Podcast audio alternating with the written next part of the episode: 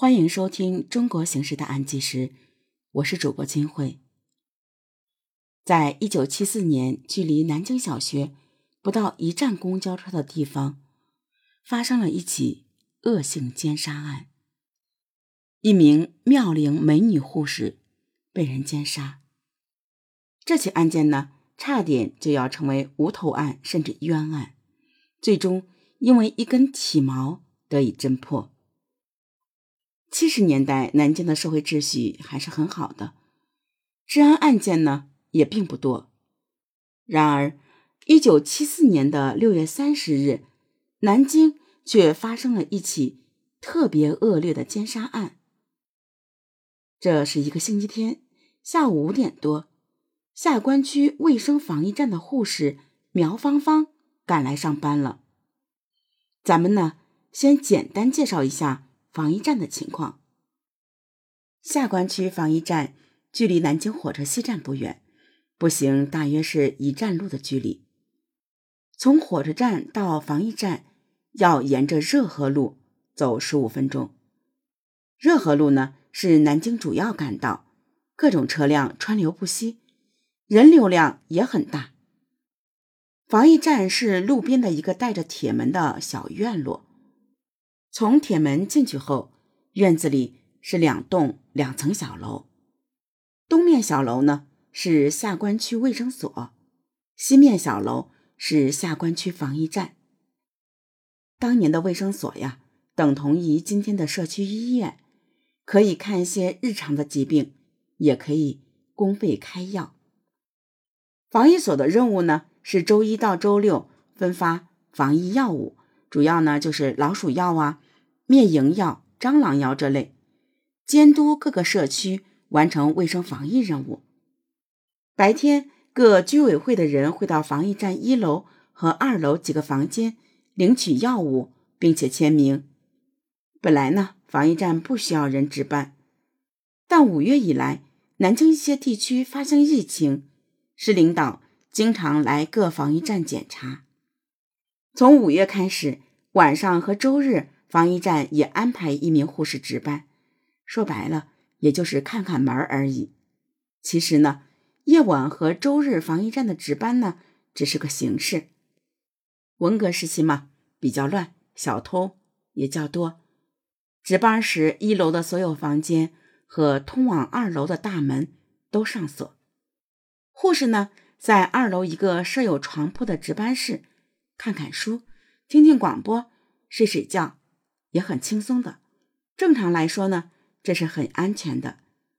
一般人是无法打开一楼铁门上到二楼，必须在楼下大喊护士的名字，后者才会从里面开门让他们上楼。即便上到二楼，值班室的门一般也是关着的，双重保险。更重要的是。防疫站小楼距离院子大门只有十几米，门外就是人来人往的热河路。护士站在二楼，随便喊一声，马路上往来不息的路人都听得清清楚楚。正常来说，即便狂妄之极的歹徒也不敢在这里作案，除非头被门夹了。这里比较安全，毕竟护士都是女人，年龄呢也不大。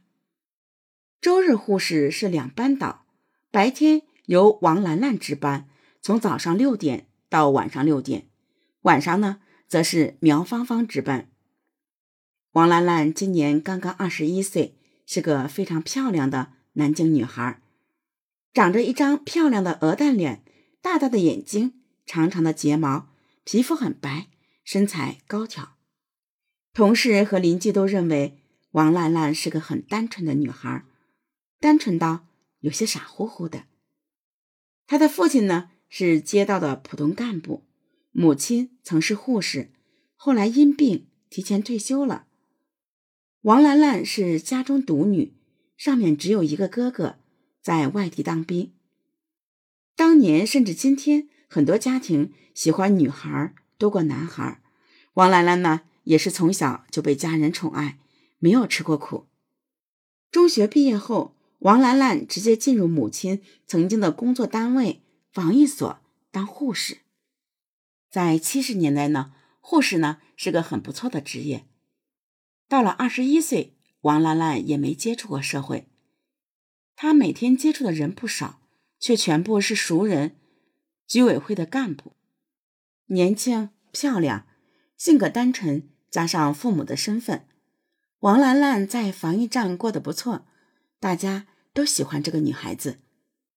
至于苗芳芳，则是老护士，已经三十多岁，孩子都上中学了。苗芳芳对王兰兰很不错，把她当做小妹妹，觉得年轻女孩晚上值班不安全。苗芳芳主动要求晚上值班，让王兰兰值白班。下午五点多，苗芳芳和往常一样来到防疫站楼下，高喊王兰兰的名字。让她下来开门，谁知道苗芳芳喊了二三十声，二楼毫无反应。苗芳芳很奇怪，这么早不可能睡觉啊，这丫头跑哪里去闲逛了？是不是回家去了？随后苗芳芳又大喊了几十声，楼上还是没有反应。